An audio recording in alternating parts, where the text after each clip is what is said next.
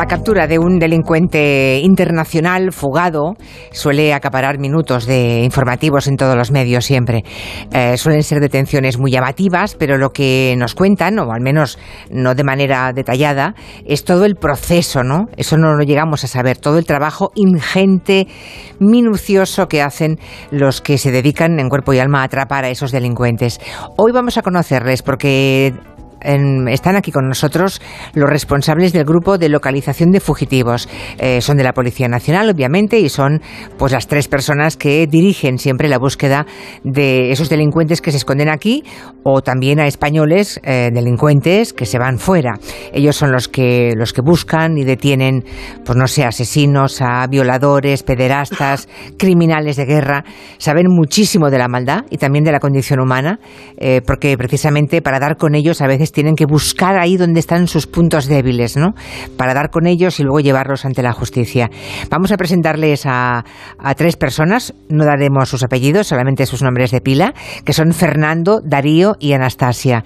Buenas tardes a los tres y muchísimas gracias por estar en la radio. Buenas tardes.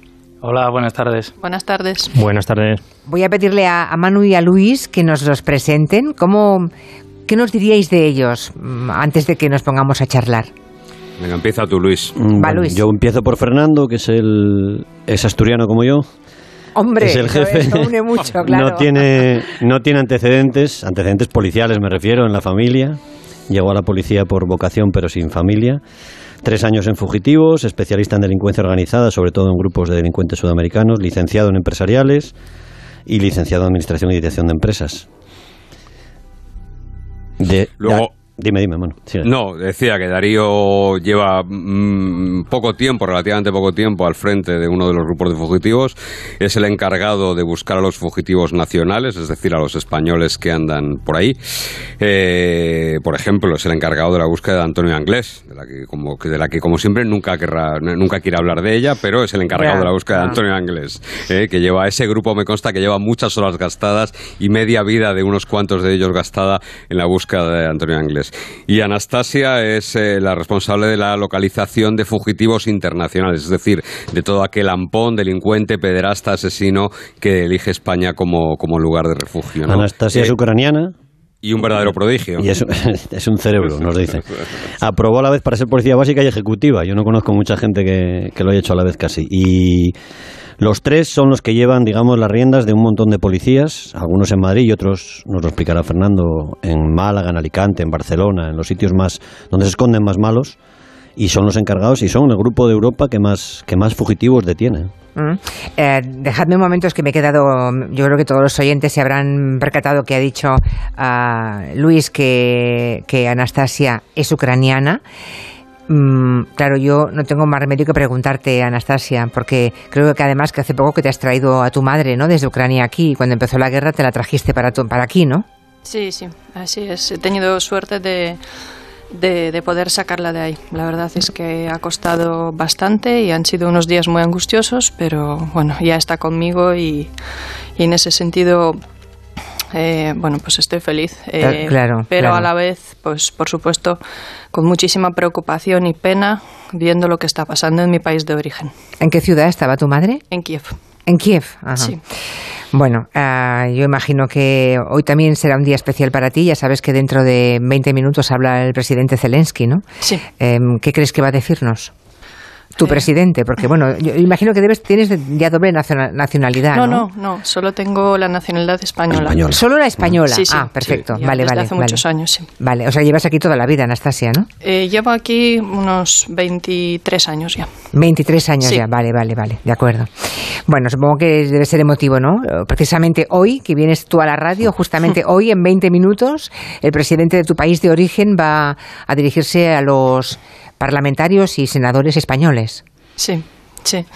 Bueno, pues supongo que lo estará eh, esperando pues todos los ucranianos también con mucha expectación, los ucranianos que viven aquí en España también.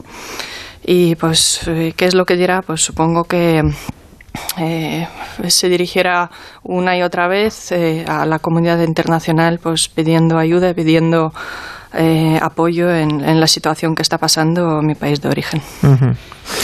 Bueno, Fernando es el jefe de este grupo. Fernando Darío Anastasia tiene mucha gente a su cargo y eh, los datos dicen, y lo acaba de recordar Luis, que sois el grupo policial que detiene más fugitivos de toda Europa, porque cada país tiene su propio equipo que busca a los delincuentes fuera, ¿no? O los internacionales que llegan a sus fronteras. Así que enhorabuena a Fernando como jefe y a los tres. Muchas gracias.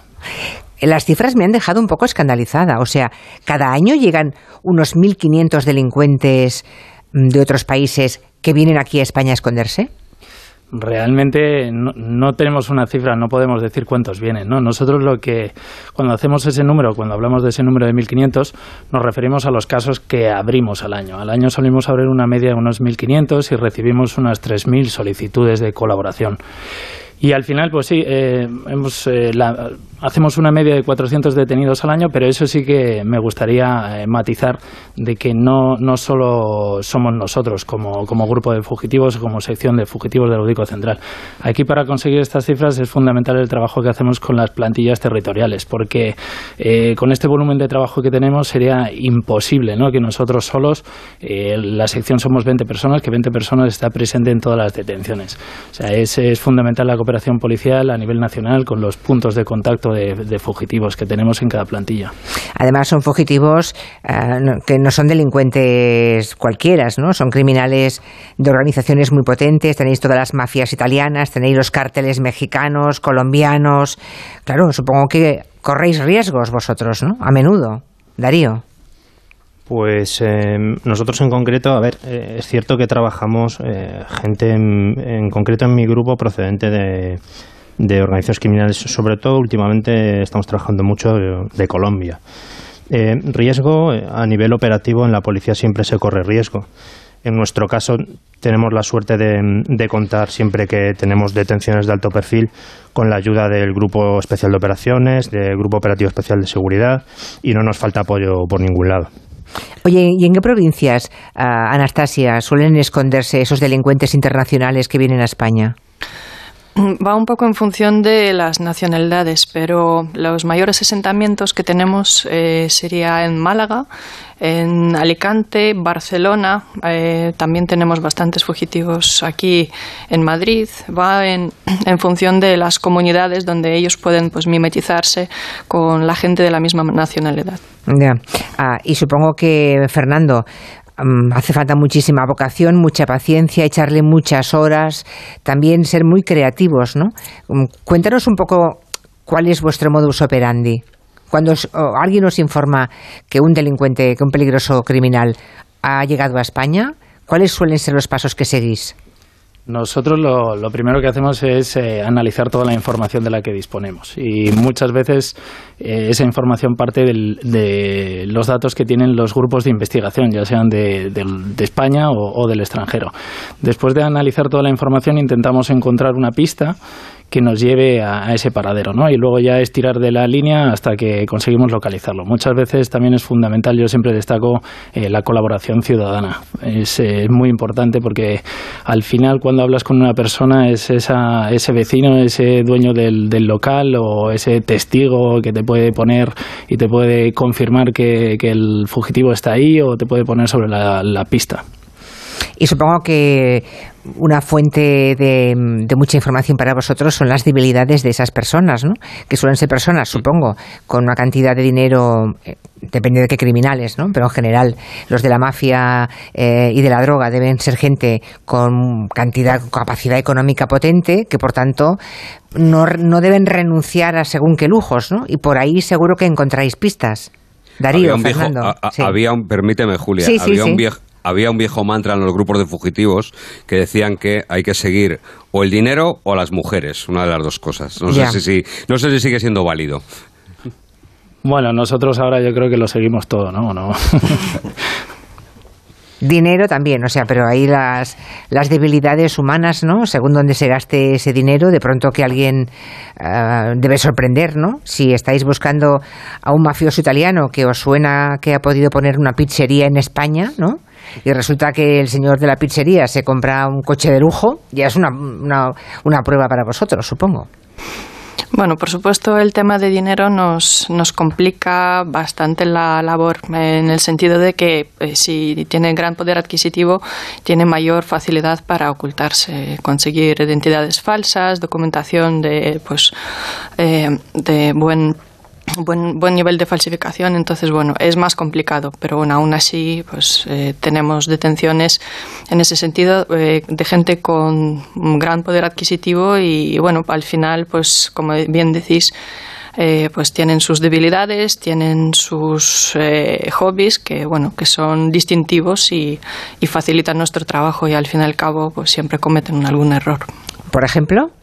Anastasia. Por ejemplo, bueno, pues eh, como indicábamos, eh, teníamos a un fugitivo mexicano que su debilidad era jugar a golf, entonces, bueno, pues ya teníamos un perfil elaborado que tenía que ser pues una, eh, una urbanización de lujo, que tenga varios campos de golf, pues bueno, pues por ahí vamos tirando, o sea, íbamos acotando zona más y más hasta que hemos llegado a, hasta el entonces, mm, hay eh, cada fugitivo al final el país te facilita un, un, perfil de la persona, entonces eso nos facilita muchísimo el trabajo, saber, saber qué es lo que le gusta, cómo pasa tiempo, etcétera.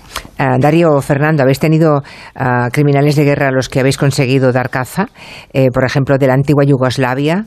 Habéis también detenido a un pederasta holandés que estaba trabajando en campamentos en Cataluña, casi nada. Habéis también detenido a un capo mexicano del petróleo, al Pollo Carvajal, jefe de los espías de, de Chávez. Para vosotros, ¿cuál ha sido la detención más especial mm, por la idiosincrasia y personalidad del delincuente o por el tiempo que le habéis dedicado? Eh, ¿Empiezo yo? Sí, adelante. Yo, la verdad es que para mí son especiales. Yo, por, por, el puesto que desempeño ahora mismo, no suelo salir mucho a la calle. Entonces, para mí son especiales todos aquellos en los que, en los que participo directamente, ¿no?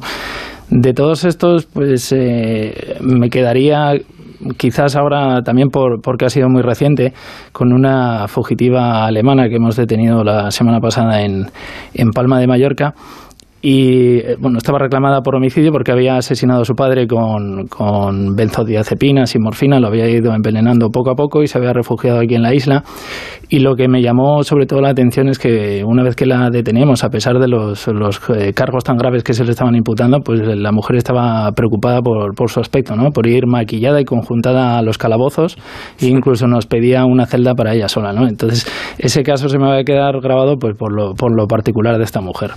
Oye, y, y, lo de ese mafioso italiano, eh, Gamino, este que se detuvo en Galapagar, yo leí en su momento que se le detuvo por una imagen de Google Maps. Yo sí. creo que el día que leísteis eso os debisteis de acordar de, de, vamos, en el mal sentido, blasfemar en arameo, ¿no? Porque sí. con el trabajo que le dedicasteis a conseguir localizarle para que luego os digan que fue el Google Maps, ¿no? Sí, pero bueno, tampoco tampoco está de más, ¿no? Que la gente piense que les tenemos así controlados, así siempre. ah, bueno. o sea, como estrategia no está mal, ¿no? No está mal, no está mal. Yo siempre digo cuando doy alguna charla eh, o algún curso, siempre digo que nunca sabes quién tienes de vecino, ¿no? Sobre todo cuando hablamos de nosotros. Pues bueno, también está bien que piensen los malos que, que no saben quién es su vecino y podemos ser nosotros. Que por cierto, la gente cuando llamáis a la puerta para informaros, supongo que los vecinos deben hablar con vosotros sin saber que sois policías o os identificáis, porque a veces supongo que conviene llevar la discreción a, la, a lo más a lo máximo, ¿no? Sí, Julia. Eh, hay veces que, bueno, en función del, del perfil de, del vecino, de la persona con la que intentes hablar, porque igual que es importante, como dice Anastasia, sacar el perfil del fugitivo, es importante también sacar el perfil del, del bloque de, de, de vecinos uh -huh. con el que vas a hablar para ver con qué persona se puede hablar y con cuál no.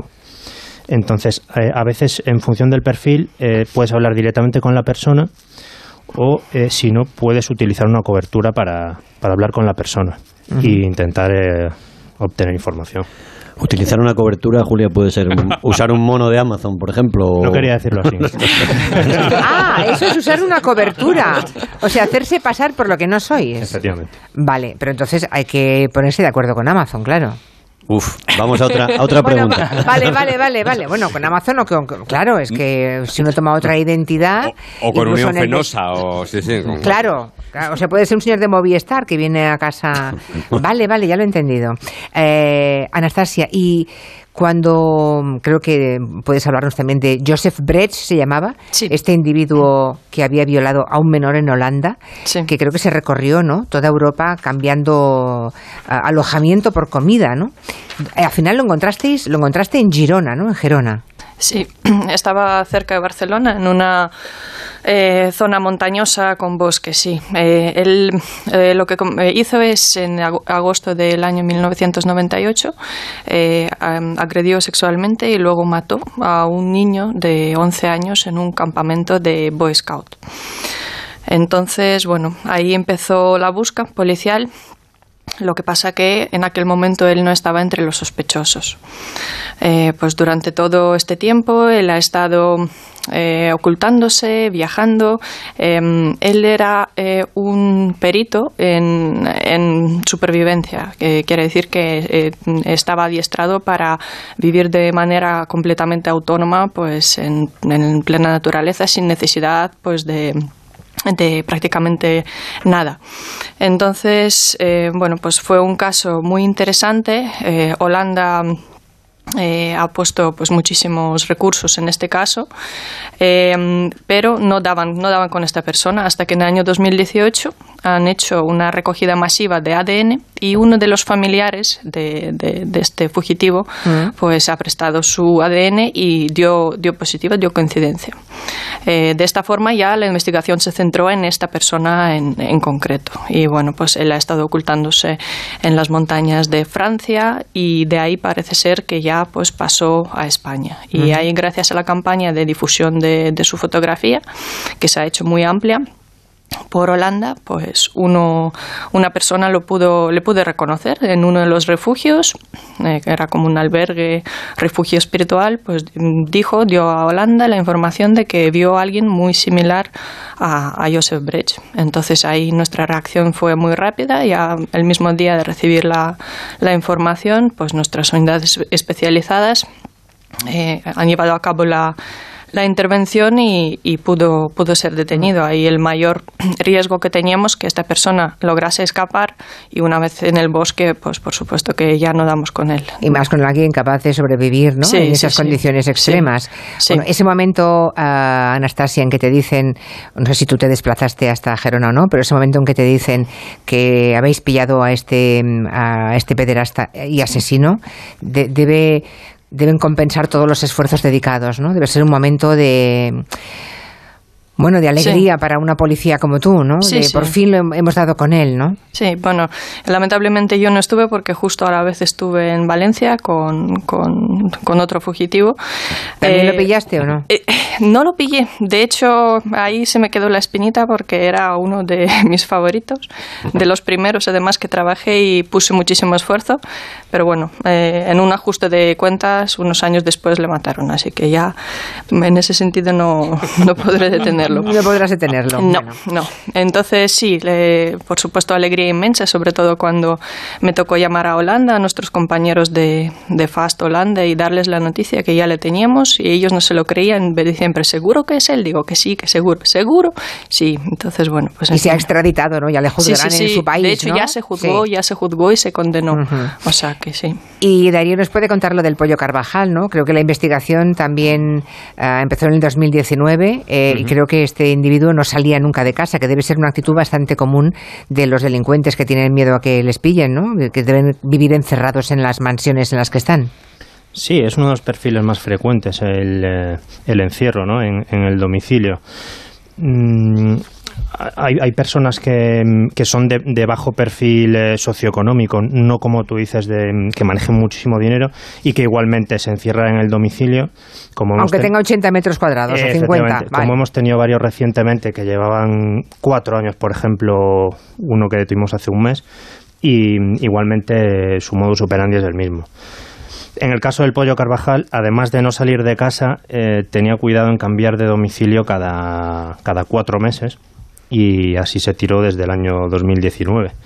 Efectivamente fue una de es nuestra investigación más, más caracterizada y mm, en la que usamos de alguna manera la, todo el repertorio de técnicas de investigación en, materia de fugitivos que prácticamente existe y nuestra, nuestra investigación más destacada y además la que terminó con de una manera más, más intensa, más, más emocional con, con la detención que bueno salió en, en, prensa, en todos los medios, incluso nos abrazamos ahí el día de la detención, luego salió igualmente en prensa, fue un poco decepción. Por cierto, hablando de prensa, un paso más allá, eh, creo que hay previsto para pronto, mm, en este mismo mes de abril, una serie de Movistar nos lo pueden contar Manu, Manu y Luis. Me habéis contado que van a, van a ser protagonistas, Anastasia, Darío y Fernando, de una serie, ¿no?, sobre el grupo. Sí. Y de aquí a nada hacer anuncios. un poco al estilo de aquella de aquello que hicieron con los Geo en Amazon, esto va a ser en Movistar. Y es una serie, pero con ellos, o sea, es, un, es una especie de documental, ¿no? Del, trabajo que... un factual, que llaman. Un factual, o sea, podemos conoceros vuestras caras incluso. Sí, sí, sí, sí. Os salís en pantalla, muy bien. Por lo menos la mía.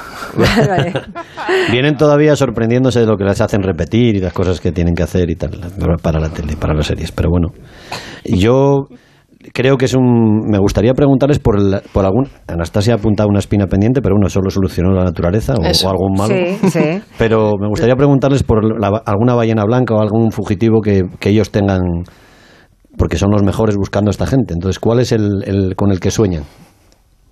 Yo supongo que Darío será con, con Anglés, ¿no?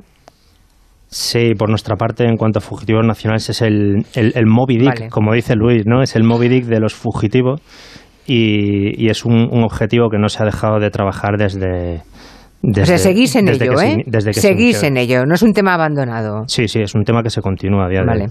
¿Y del resto de temas? ¿De algún delincuente, de un peligroso delincuente que esté aquí en España? Fernando. Yo es que en ese sentido soy un poco indeciso, no, no puedo decir que no a ninguno. Ellos que me conocen y que me soportan día a día eh, saben que aquel caso que abrimos vamos a estar pendiente y vamos a, dedicarle todo el esfuerzo y, y, no vamos a parar hasta, hasta encontrarlo. Lo mismo que, que apuntabas antes. Antonio Anglés es un caso más que tenemos abierto y no vamos a parar igual que el resto de casos que tenemos abiertos. Siempre le vamos a dedicar tiempo a, estos objetivos. Ahora enseguida va a estar el presidente Zelensky dirigiéndose a, los diputados y senadores españoles. Creo que, y seguramente va a hablar de genocidio o de crímenes de guerra, ¿no? Eso que estamos viendo en Bucha. A criminales de guerra perseguís también vosotros en la unidad, claro. Sí, sí, sí, por supuesto. Yo creo que en Canarias cayó, sí, en Canarias cayó un general croata que acabó encarcelado por el Tribunal Penal Internacional, creo que se llama Gotovina, Gotovicha, ante Gotovina. Y aquí hubo también criminales, bueno, de la dictadura argentina en su día, ahora muchos de Balcanes, sí, mm. y alguno de Ruanda incluso, me decía Fernando, ¿no? Alguno del genocidio de Ruanda. Y una de las primeras operaciones eh, que tuvo el grupo de localización de fugitivos, el primitivo grupo, que ya tiene unos cuantos años de historia, fue el intento de cazar a Alois Brunner, a un criminal de guerra nazi que se sospechó que se refugiaba en España. Pues quién sabe, a lo mejor eh, dentro de no mucho eh, está en vuestra lista alguna persona de origen ruso, ¿no? A la que hay que buscar, algún general o algún responsable de alguna de las masacres que o que ya hemos visto o que desgraciadamente igual seguimos viendo en los próximos meses a medida que eh, lleguen las cámaras a lugares por donde han pasado el ejército ruso, ¿no? Eso entra dentro de lo posible. Detienen a uno cada día, o sea, que a una persona cada día, o sea, que aquí en Uno cada día. claro, más de uno cada día. O sea, que, pero bueno, yo te diría, no lo van a decir ellos, lo voy a decir yo. En España hemos dado visados y pasaportes a cualquier persona que pagaba un millón de dólares por comprar una casa, ¿no? Ahí hay mucho, mucho que mirar también. Ah, sí, eh, sí, claro. Hay algún oligarca que pagó un millón de euros, se compró una casa y se llamaba Golden Visa en su momento. Sí. Ya, así que puede haber alguno, uno de esos rusos, por ejemplo, ¿no? Claro, claro. Y otras nacionalidades, claro. Pues Anastasia, Darío y Fernando, eh, os veremos con mucho interés en esa serie, el grupo de localización de fugitivos. Eh, nos encantará mm, veros y seguro que a los oyentes también van a buscar a ver qué caras tenían aquellos señores tan interesantes que contaron aquellas cosas que parecían de película en la radio un día. Ah, os agradezco que hayáis venido a la radio y muchísima suerte, porque cada vez que tenéis suerte hay alguien Mm, que desaparece de, digamos, alguien que desaparece de la circulación de los que solamente hacen daño a la humanidad. ¿no? Gracias a los tres. Muchas gracias, a vosotros. Gracias a vosotros. Gracias. Anastasia, que vaya muy bien, que puedas volver algún día a tu país de a tu país de origen, ¿no? Allá donde naciste y que tu madre se sienta bien en España, que espero que si está bien ella de salud. Sí, sí, está, está, bien. Está bien, sí. Está integrada. ¿Habla español ya? Todavía no. Sí, de hecho iba aprendiendo durante, durante todos estos años y bueno, sí. Eh, habla, habla, bastante bien. O sea, ¿tiene la, ¿tiene la radio puesta hoy tu madre? Pues no. No, va, claro. No tiene suficiente dominio del español como para eso, ¿no? Da igual, cuando llegues a casa le das un beso de parte nuestra. Muchas gracias, de verdad. Gracias, gracias a los tres. Y a Manu y a Luis, por descontado. Adiós. Hasta la semana que viene, gracias. Hasta luego. Hasta luego. Estamos llegando